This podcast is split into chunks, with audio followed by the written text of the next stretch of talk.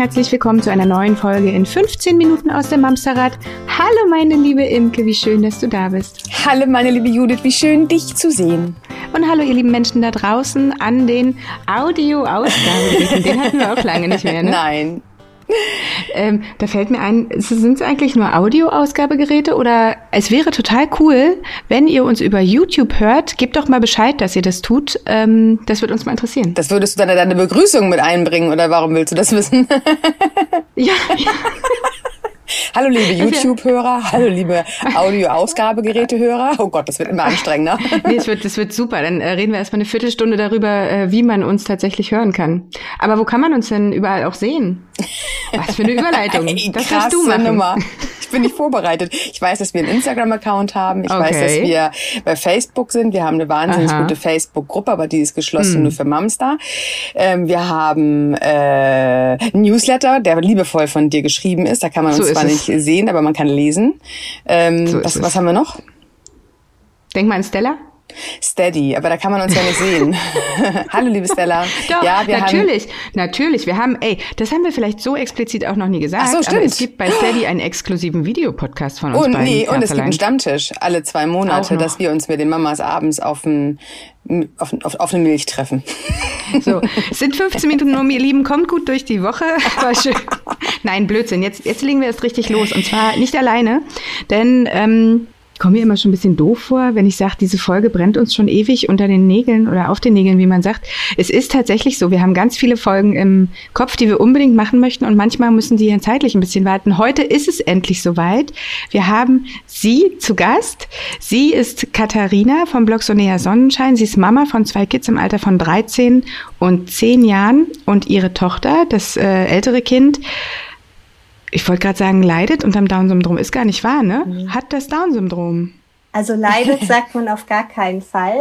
Nee, ist ja auch Blödsinn. Weil, also, Gut, dass es mir immerhin selber aufgefallen ist. Das ist auch so ein absolutes No-Go in der Terminologie. Ja. Also ähm, ich bin da eigentlich total entspannt, ähm, ne, weil man muss halt immer auch so ein bisschen selbst sich herantasten. Ich bin ja auch nicht äh, dafür geboren worden, eine Mutter eines Kindes mit Down-Syndrom zu sein, sondern äh, ja, es hat sich einfach so ähm, ergeben. Die Genkonstellation hat es halt so entschieden. Und äh, ja, meine Tochter leidet nicht. Sie hat sehr viel nee. Power und sehr viel nee, äh, Lebenslust und Energie in sich. Also ähm, ja. Das sieht man auch, wenn man euch bei Instagram folgt. Das ist wirklich, wirklich schön anzusehen. Ja, ist auch manchmal genau. anstrengend, aber ich glaube, das ist auch ganz normal in dem Alter. Das mag am Alter liegen. so, wollte ich gerade sagen. Also wenn sie leidet, dann wahrscheinlich nur unter diesen üblichen Teenie- Problemen, ja. die man so im Laufe der Zeit Oder mit sich nimmt. Ne? den Regeln, die wir ihr auferlegt haben. Ja. ja. Wir haben Katharina und ihren Mann live kennengelernt, Judith und ich, vor vier Jahren. Das war, das war 2019. 19?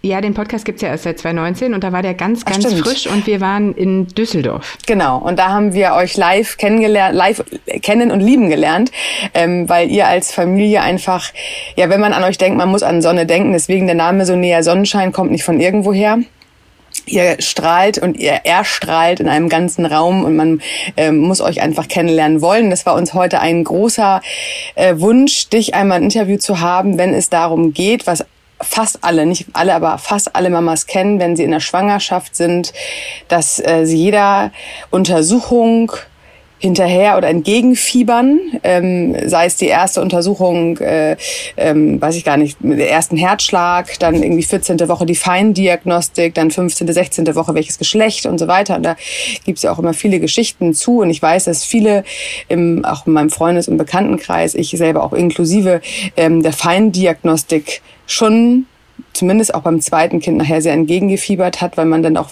sich damit noch mal mehr auseinandergesetzt hat. Und heute wollen wir uns mal mit dir gerne unterhalten, dir Fragen stellen, die wir uns oder die wir vielleicht sonst nicht unbedingt jeden stellen würden, weil das auch vielleicht eine kleine Schwelle ist. Inwieweit darf man drüber reden und wo denkt man, oh nee, lieber nicht ansprechen. Und heute haben wir dich eingeladen und du hast gesagt, wir dürfen dich alles fragen ähm, und wir dürfen ja Interesse haben. Wie ist das zu erfahren? Aber das ist, das ist total gut. Das ist direkt die erste Frage. Ja. Dieses, darf man es ansprechen? Soll man es ansprechen? Darf man einfach Fragen stellen oder ist das doof? Also ich sag immer, man sollte so einfach gucken, welche Fragen äh, würde man sich selbst gestellt haben wollen. Also ich glaube einfach, dass man gucken muss, ähm, was fände ich persönlich übergriffig, wenn mich das jemand ja. fragen würde. Und oft werde ich auch gefragt, ähm, hast du es eigentlich vorher gewusst?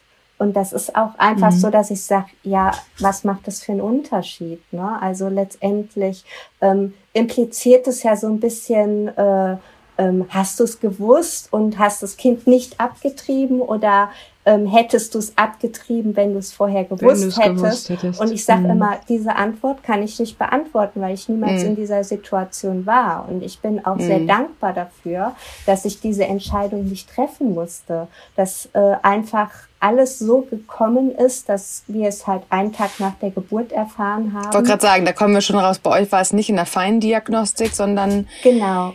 Wie, wie war das damals? Also es gab in der Feindiagnostik im Organultraschall in der Anfang der 20. Woche, ich glaube es war 22., 23. Woche, okay.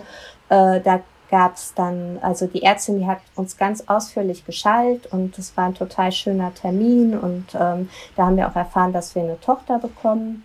Und sie hat dann am Ende der Untersuchung gesagt, ähm, ihre Tochter hat einen White Spot, das ist ein Softmarker fürs Down-Syndrom und äh, ich habe sie aber ganz ausführlich geschaltet. Es spricht sonst überhaupt nichts dafür. Und tun Sie sich selbst den Gefallen, machen Sie keine Fruchtwasseruntersuchung, denn die Gefahr, dass da was passieren könnte, mm. ist größer als das Risiko, dass dieses Kind ein Down-Syndrom hat. Und dann sollte ich aber noch mal Ende der 20. Woche zu einer Doppleruntersuchung kommen, weil eine Seite des Muttermundes war nicht so richtig ähm, durchblutet. Und ähm, ja, und da kam alles so, also es war irgendwie so, wenn ich so rückblicke, waren einfach so viele Situationen, in denen das Down-Syndrom hätte aufgedeckt werden können.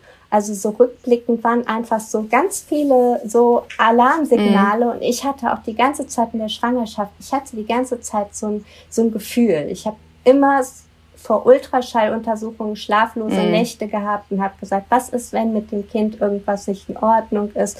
Und mein Mann hat damals gesagt, ja, wieso denn? Dann hätten die Ärzte doch was gesagt und du mhm. wirst schon sehen, es ist alles in Ordnung und ähm, ja, und bei der Doppler-Untersuchung war es so, dass eigentlich meine Mutter mich begleiten sollte. Die war dann aber erkältet. Äh, mein Mann konnte mich nicht begleiten. Ähm, und dann war ich ganz alleine da. Und dann war die ähm, Ärztin ganz anders als bei dem Organultraschall. Die war so ruhig und nachdenklich. Und ähm, wir haben auch einen 3D-Ultraschall gemacht. Und da war ich dann so irritiert, weil ich habe irgendwie die ganze Zeit gedacht, die Nase, die Nase, die ist so breit und das, das passt überhaupt nicht zu uns. Wir haben nicht so eine breite Nase. Und auch die Ultraschallbilder, die an der Wand hingen, ich habe immer gedacht, die haben alle eine andere Nase. Und ich bin irgendwie dauernd an dieser Nase ja. hängen geblieben und war so völlig beunruhigt am Ende des, äh, der Untersuchung und ähm, saß dann noch im Wartebereich, äh, weil ich noch eine CD mit den 3D-Aufnahmen kriegen sollte und dann äh, ging auch eine andere Ärztin noch in den Raum rein und kam dann auf mich zu und meinte, ist das Ihr Kind da auf dem äh, Bildschirm? Und dann habe ich nur so genickt, ne, weil ich dachte, was kommt jetzt? Und dann oh hat Gott, sie gesagt, ja. Sie haben eine ganz wunderschöne Tochter. Ach, das ist aber schön. Aber, aber es war so irgendwie so, dass ich gedacht habe, also irgendwie hatte ich so gespürt, da ist irgendwas und es ja. ist aber nicht ausgesprochen und ähm, ich ich glaube wirklich, dass die Ärztin es damals gesehen hat, aber gesagt hat, nee, also ich will der Frau jetzt nicht noch die letzten Wochen ihrer Schwangerschaft vermiesen. Und Ach, äh? Okay. also ist, ist eine Vermutung. Das ist ja. natürlich auch irgendwo so weit gegriffen, aber äh, denke ich absolut und äh, bin ihr auch im Prinzip sehr dankbar dafür, weil mich dann noch Ende der Schwangerschaft damit hätte auseinandersetzen müssen. Ähm, mm. Ich kriege jetzt ein Kind mit Behinderung dann, äh, wenn ich das so von anderen höre, die Familie, das Umfeld, alle reden auf einen ein.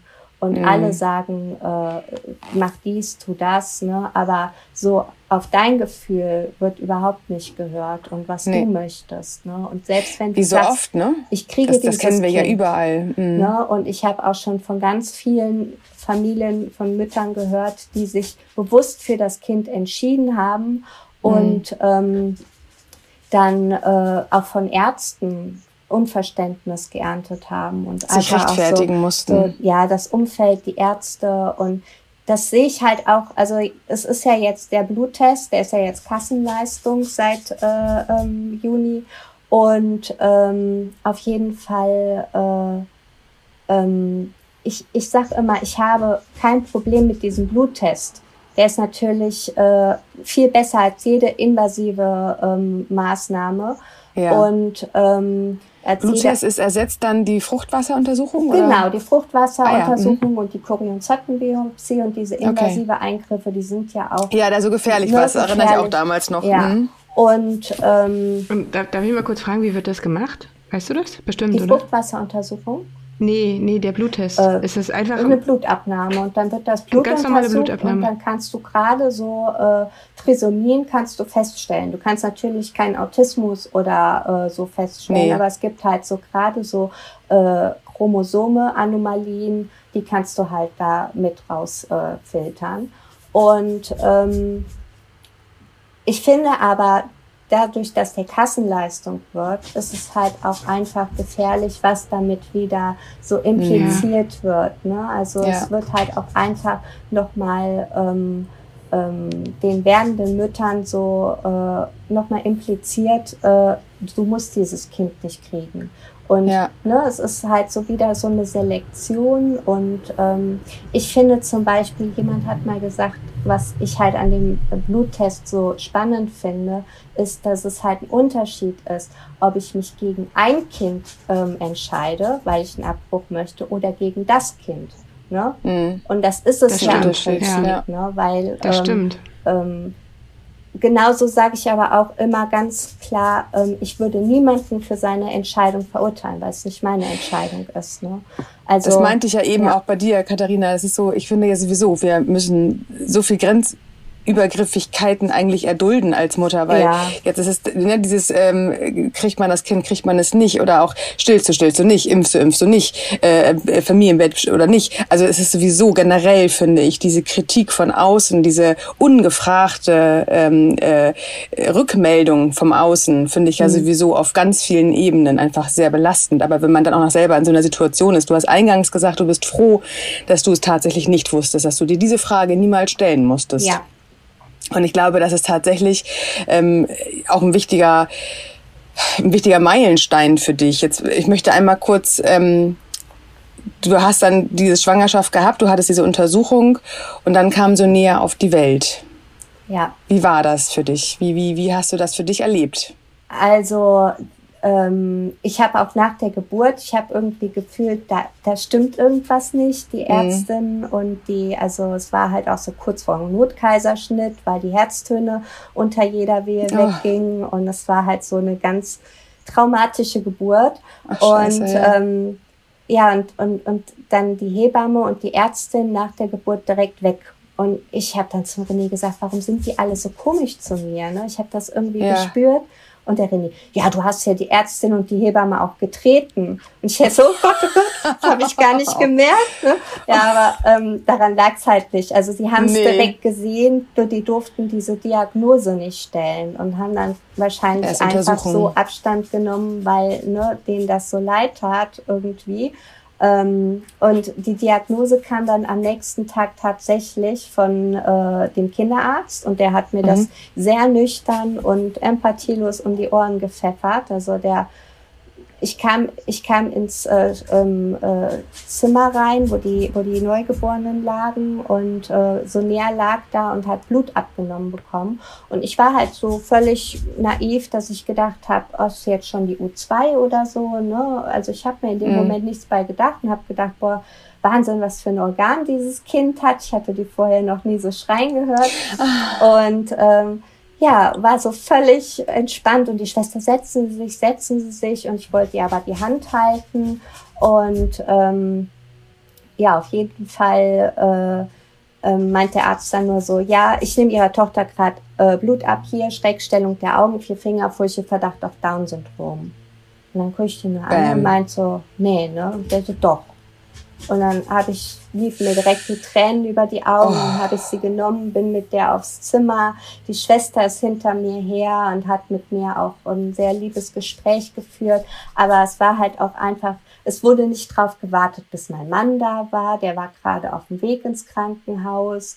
Und ähm, äh, es war einfach so, dass ich gesagt habe, also für so, für so eine Diagnose sollte man sich ein bisschen mehr Zeit und ein bisschen ja, mehr da sollte der Rahmen stimmen. Ne? Vermögen, Vor allem, wenn man ne? medizinisches Fachpersonal hat, die einfach ja tagtäglich Entscheidungen mitteilen, die das Leben von Familien nachhaltig verändern ja. oder darauf hinweisen, dass es eine Veränderung geben wird. Ich weiß, dass es, oder ich weiß gar nichts, ich stelle mir vor, dass man natürlich, wenn man jetzt ähm, 700 Familien eine blöde Botschaft überbringen musste im Laufe seiner Karriere, dann wird man da vielleicht auch ein bisschen nüchterner. Dann wird ja nüchterner ist ein guter Begriff, danke. Diplomatischer wahrscheinlich mhm. nicht.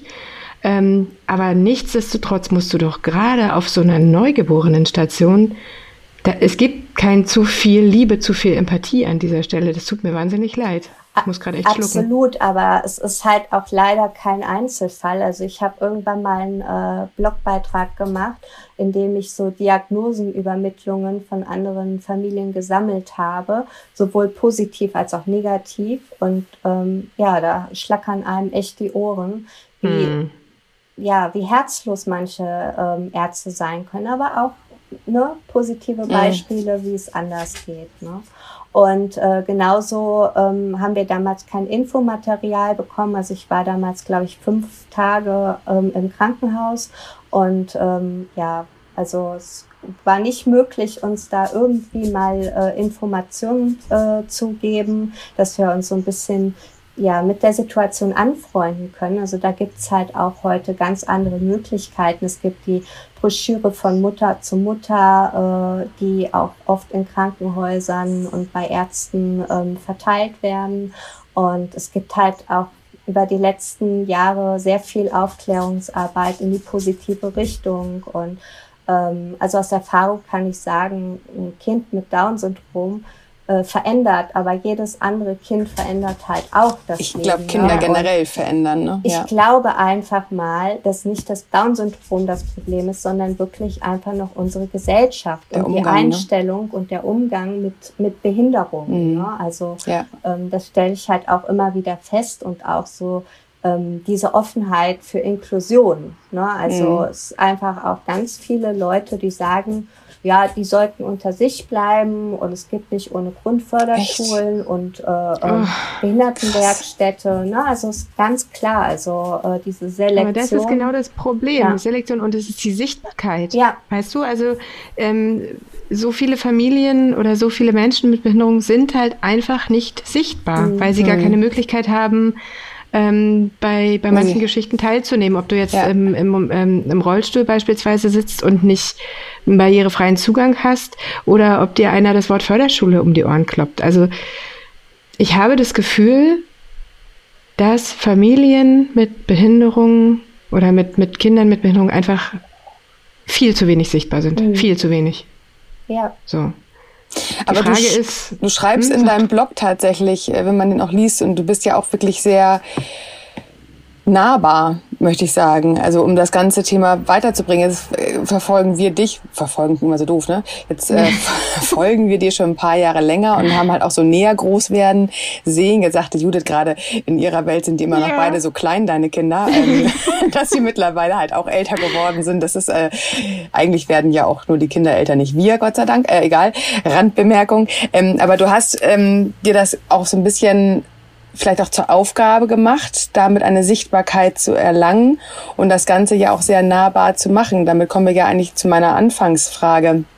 Dieses, kann man drüber sprechen und mit wem kann man drüber sprechen und kann man Fragen stellen, ähm, wie sich das anfühlt? Weil ich glaube, die Situation, ähm, dass ein Kind mit Besonderheiten auf die Welt kommt, diese in Anführungsstrichen Sorge haben viele. Nicht alle. Viele machen ja auch gar keine Untersuchung, das weiß ich, ich mittlerweile zum Beispiel auch. gar keine Nackenfaltenmessung nee, und alles. Wir haben uns bewusst dagegen genau. entschieden, gegen alle. Ich glaube auch genau deswegen ist auch die Frage, ne, was mhm. würde so eine äh, Untersuchung in der Schwangerschaft mit mir machen? Möchte ich das überhaupt ja. oder möchte ich es nicht? Ich möchte das Kind so oder so, ganz egal. Genau, genau. Und entscheide mich bewusst dagegen. Genau. Aber es gibt halt auch die anderen, die äh, voller Sorge das ja. tatsächlich machen und das vielleicht auch deswegen, weil sie Angst haben, sie könnten es nicht schaffen. Man, jeder hat ja seine eigenen Antreiber, seine eigene Persönlichkeit ja auch dahinter, wo ich immer sage, ähm, diese Herausforderungen, die uns das Leben stellen, das ist jetzt natürlich etwas in Anführungsstrichen kontrollierbares, was es bei dir letztendlich auch nicht war. Du hast die Untersuchung gemacht und auch bei euch kam mit Diagnose erst danach.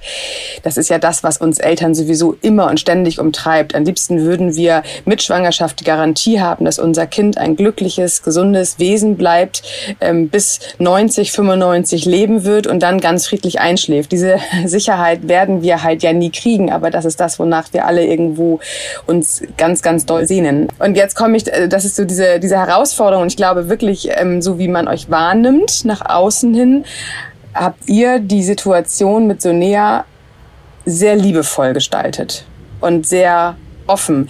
Wie war das für dich, die ersten Kinderjahre? Und jetzt bin ich so ein bisschen bei Kindergarten und, und, und mhm. ähm, mit Blick auf das, äh, ich, oder anders gesagt, ich weiß von Spielplätzen, dass Mütter generell schnell ihre Kinder vergleichen. Dein Kind ist schon trocken, dein Kind kann schon laufen, mein Kind schläft schon durch und so weiter. Also allein diese Vergleiche sind ja schon manchmal un unerträglich auf Spielplätzen. Jetzt frage ich mal, wie ist das bei dir gewesen mit einem Kind mit Besonderheit? Wie hast du das damals empfunden? Das wie waren eure Entwicklungsschritte? Ist ein ganz interessante, eine ganz interessante Frage, weil das war echt ein, äh, ein ganz großes Learning bei mir. Ähm, am Anfang war Sonea ja noch so wie jedes andere Kind auch. Und ich habe immer mhm. so neben dem Frühförderspielkreis und, und den Therapien habe ich aber auch ganz normale Krabbelgruppen besucht. Und das war aber auch immer so ein bisschen Selbstquälerei, weil es kam, okay. die Schere, die wurde natürlich immer größer. Ja. Und hat mir halt bewusst gemacht, dein Kind ist anders. Ne? Okay. Und ähm, so mein Kind zu lieben und anzunehmen, das war überhaupt nie das Thema, weil ich habe sie von der ersten Minute an geliebt und das hat halt ja. halt auch mit dem Down-Syndrom kein Ende genommen. Ne? Ähm, aber äh, halt so diese Akzeptanz der Diagnose und das Annehmen und und ähm, ja, das, das hat gebraucht. Und äh, mein Patenkind ist tatsächlich zwei Monate jünger als Sonea und die fing dann an zu laufen, zu sprechen. Und dann hatte mhm. ich ein bis zwei Jahre, wo ich dieses Kind nicht sehen konnte. Ich mhm. konnte diese Entwicklungsschritte nicht ertragen und auch nicht, wie die mhm, Eltern sich darüber gefreut haben. Und das tut mir heute total leid, weil ich einfach auch so viel Zeit mit dem Kind verloren habe dadurch. Aber es war einfach, ich musste erst mal ankommen. Und als so näher im Kindergarten war, war so der Punkt erreicht, dass ich gedacht habe, ja, so näher ist anders als andere Kinder, aber sie hatte auch wie, wirklich so etwas ganz Besonderes, was andere Kinder nicht haben. Also so, mhm. äh, sie betritt einen Raum und ist halt so direkt, ne, da ist so viel Präsenz und, und äh, mhm. sie ist halt nicht so 0815 Kind, sondern ähm, da ist immer was los. Und ähm, ja, ich habe halt irgendwann aufgehört, mein Kind mit anderen zu vergleichen. Und auch ja. jetzt, ne, mit Teenies in ihrem Alter. Da sind ganz viele Parallelen, aber natürlich auch so Dinge, wo du sagst, oh, Kind, ne? Also wo es sagt, die macht sich ihr Leben einfach schwer, weil sie da diese, dieses Kind sein und aber auch erwachsen sein möchten. Diese Schere, die ist halt auch nochmal ganz groß und, und diese Sprünge. Ne? Und ja. äh, heute Morgen habe ich noch mit ihr diskutiert, weil sie eine Pelikanhaarspange in, ihren, in, äh, äh, in ihrem Haar haben wollte. Und ich habe gesagt, also nee, es ist nicht cool, so eine Pelikanhaarspange in den Haaren oh. zu haben. Doch, das passt zu meinem Outfit und das sieht cool aus. Und sage ich, ja, aber das kannst du mit sieben, acht noch tragen, aber nicht mit 13. Ne? Das sagt und, die Gesellschaft. Ich finde Pelikan-Haarspangen persönlich sehr cool. Ja. Lass ich mich noch mal ganz kurz, was mich brennend interessiert. Unsere Zeit läuft ein kleines bisschen weg. Ähm, wie ist das? als du sagtest gerade, du brauchtest Zeit und du konntest dein Patenkind auch nicht, nicht wirklich mhm. sehen, weil es dir so wehgetan hat. Gibt es tatsächlich Unterstützung? Weil ich finde, das ist ja schon auch, also nicht nur ein Einschnitt ins Leben. Man muss natürlich auch vielleicht anders planen, man muss vielleicht auch Häuser anders nochmal gestalten und so weiter. Jetzt also Down-Syndrom ist eins, aber es gibt ja auch noch viele andere Besonderheiten. Also gibt es von in, in unserem Land jemand, der sich für solche Eltern zuständig fühlt, um die zu begleiten, um denen die Ängste zu nehmen, um, um auf die einzugehen und zu zeigen, hey, du hast keine Angst, es ist anders bei, als bei anderen, aber es ist genauso gut. Hast du dich da irgendwo aufgefangen gefühlt damals oder hattet ihr beide in der Partnerschaft das alles alleine für euch wuppen müssen? Äh, nee, also ähm, zum einen habe ich damals eine Therapie gemacht ähm, mhm. und äh, einfach auch so, um diese Diagnose zu verarbeiten und anzunehmen. Und ähm, dann hast du automatisch auch irgendwann so deine Bubble, erstmal den Austausch mit anderen mhm. Eltern. Und ähm, dann auch, äh, wir haben unglaubliches Glück mit unserer Logopädin und, äh, und, und damals auch das Therapiezentrum, wo wir angeschlossen sind. Die sind einfach auch so erfahren und kompetent im Umgang mit äh, Menschen mit Down-Syndrom. Und ähm, immer wenn es irgendwie klemmte, habe ich mich halt an die gewandt. Und ähm, ah, ja. jetzt auch mit der Inklusion, da gibt's einen äh, Verein mittendrin e.V., die einen da auch unterstützen und beraten, auch gerade wenn es klemmt. Und also ich muss sagen, ähm, es läuft nicht immer rund, aber wir haben ja. immer irgendwo jemanden, der uns so ein bisschen helfen kann, alles so in die richtigen Bahnen wieder zu lenken und äh, haben auch wirklich immer Glück, dass wir mit äh, sehr engagierten äh, Menschen zu tun haben, die auch wirklich ähm, bestrebt sind, äh, die Inklusion voranzutreiben. Ne? Und, ja, so ähm, wichtiges Thema. Ja, ne? ja. Total. Sag mal, Total. bevor wir gleich zum Ende kommen, wir haben viele, viele Mams da draußen und ähm, vielleicht nicht so viele, mit, äh, mit, mit die Kinder mit Besonderheiten oder auch Down-Syndrom haben. Gibt es etwas, was du anderen mitgeben möchtest an der Stelle, wie du dir wünschen würdest, ja, wie man mit euch umgeht, finde ich falsch, aber wie man euch begegnet. Gibt es da irgendetwas, wo gerade Menschen, die damit noch nie Kontakt hatten ähm, und da vielleicht auch ihre Kinder ja auch ein bisschen für sensibilisieren wollen?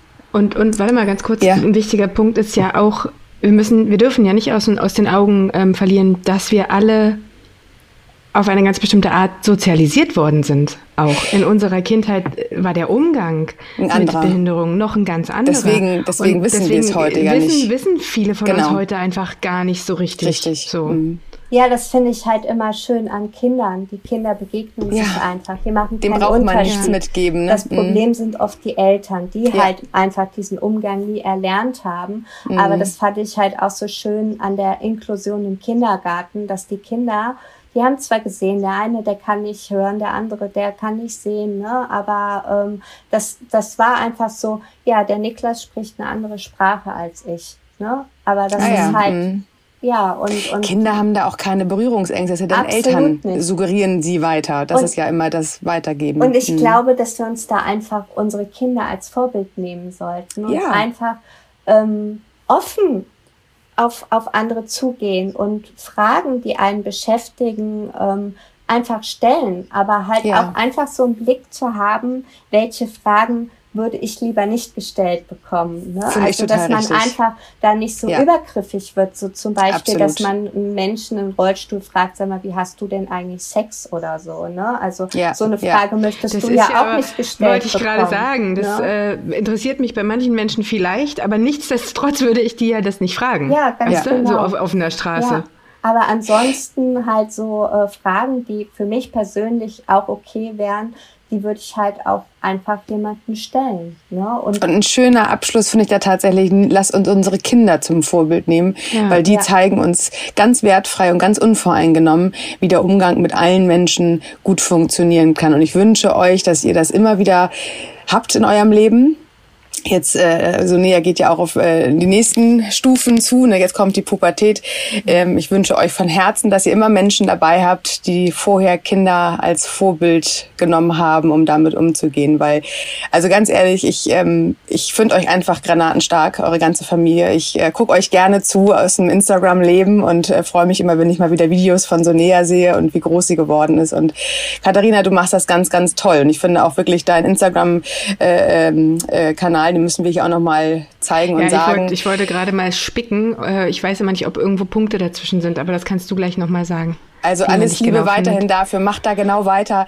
Ähm, wir fiebern mit euch und hoffentlich werden wir uns auch mal in der Konstellation mit deinem Mann mal wieder irgendwo bei einem Event persönlich treffen. Es würde mich ganz besonders freuen. Ja, mich Katharina, auch.